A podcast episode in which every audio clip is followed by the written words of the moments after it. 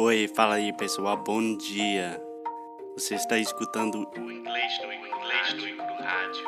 I am your host, Foster Hodge. This is your daily dose of English.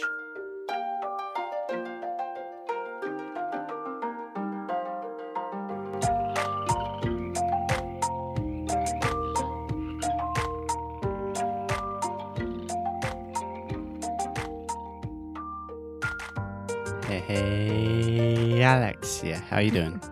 I'm doing just fine. What about you? I'm doing wonderfully. Thanks for asking. You're welcome. So, Alexia, yesterday, tell us what we did. We went to the outlet. To the outlet. Yes. Okay, so before we start talking about any of this, because this is Alexia's episode, Alexia is more of a shopper than I am. The pronunciation of the word outlet. I cannot tell you how many times I have heard my students say outlet, outlet, outlet, like out your back. But in English, we say outlet. Can Yeah. you say that for me? Outlet.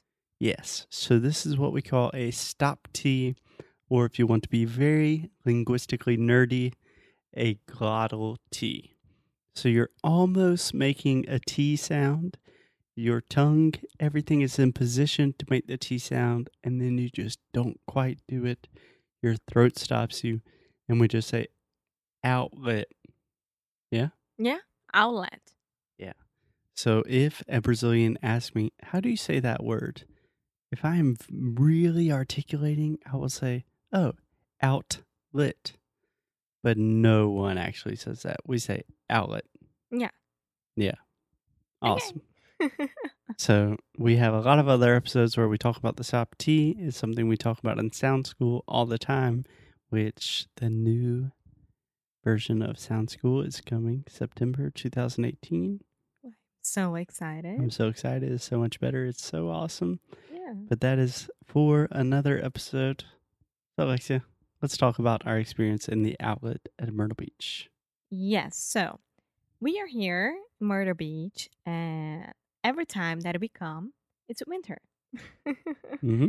um, and every time that we go to this outlet, which is one of the greatest ones, right? Because Tanger outlet, Tanger. Tanger, Tanger. Tanger outlet, outlet.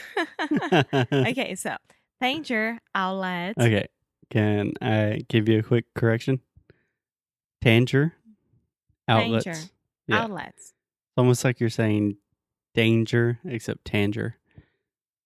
Tanger. Yes. And also, we are in Myrtle Beach, which is probably the most touristy city in South Carolina.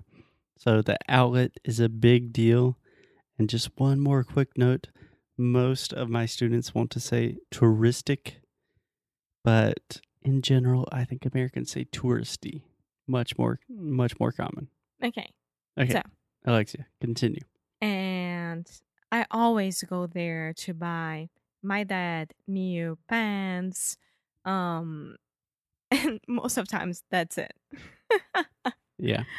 Um Antoni has received a variety of new shorts and pants at the Tanger outlets in Myrtle Beach. yeah. Well, I do love going to the outlets because I do love to see all the prices and how the stores are always trying to get us to pay a lot more just because it's a in season clothes and on the outlets it's not that at all. Okay. Okay. In Brazil, if you say sale, it's not true at all.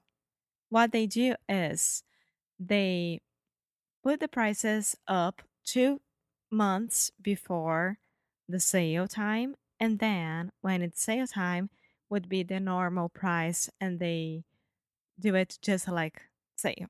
Yeah. Okay, So, so, Alexia- when a Brazilian go When a Goes. Brazilian goes. to an outlet, is like heaven. Yeah. So, Alexia, can I tell you a secret? A fundamental truth about the world? Anytime that anyone in the world says that something is a sale, that can only mean two things. They're going out of business and they really need to sell everything before they go out of business, or you're just getting tricked by a business. Wow, no, I don't care. Yeah, no, I don't care either. But think we go to the outlets, everything's seventy percent off. It's not seventy percent off. They just they say that, so you buy it. I buy it. I mean, It's marketing. yes, it's marketing. There's Uh, nothing wrong with it. Capitalism has produced a lot of good things in our society. There are a lot of things wrong with it. but continue. Thank you.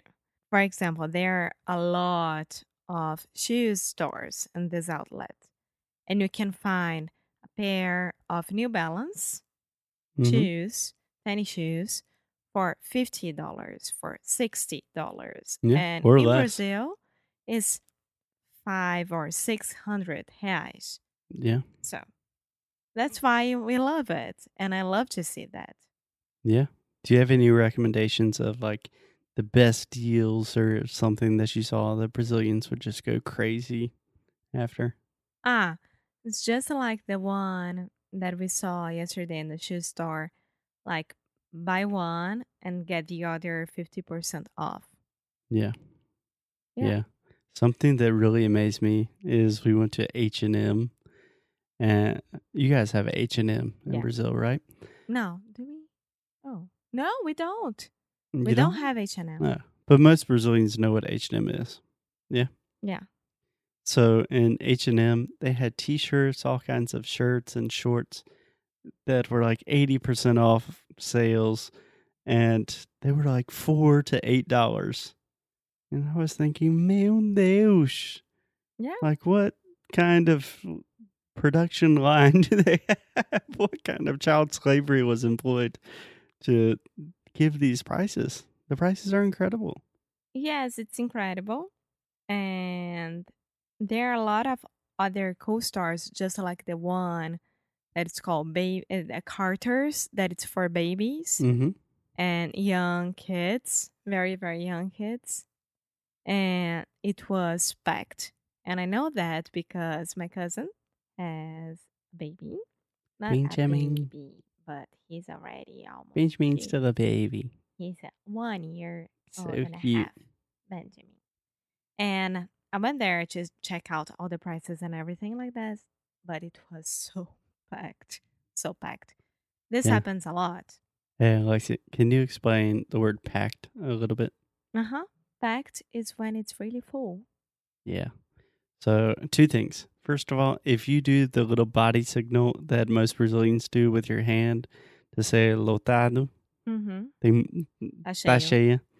É, não funciona aqui nos Estados Unidos. Alexia faz isso muito mãe e minha mãe fica muito confusa. but now she knows. Now she's getting it. But normally we say packed, crowded, ton of people, something like that. Yeah? Yep. Cool. Well, it's just like a mall, an open mall, full of stores like H&M, Nike, Adidas, New Balance. what? H&M. What's the next one? New Balance. Nike. No, Nike. I didn't say that. I said Nike. Okay, so this is something that I just cannot like go. Is obviously phonetically Brazilians should say Nike, Nike, but for some reason Brazilians decided to say Nike, but in English it's Nike, Nike. Nike. Yes, Okay, Nike, Mhm. Adidas, New Balance, the one that it, it has a lot of winter clothes. North Face, The other one? Patagonia. Maybe I don't remember. One of those two. J. Crew, Fossil, um, Yeah, they have a little bit of everything. and they have um places to go eat as well Yeah. inside of it. Yeah, so outlets in general, we don't have that much money, so we try to avoid spending too much time at outlets because it's easy to spend money at outlets. But I have to admit that I love outlets because they are a linguistic gold mine. Literally, every time we go to outlets, within two minutes of being there, I heard speak people speaking French.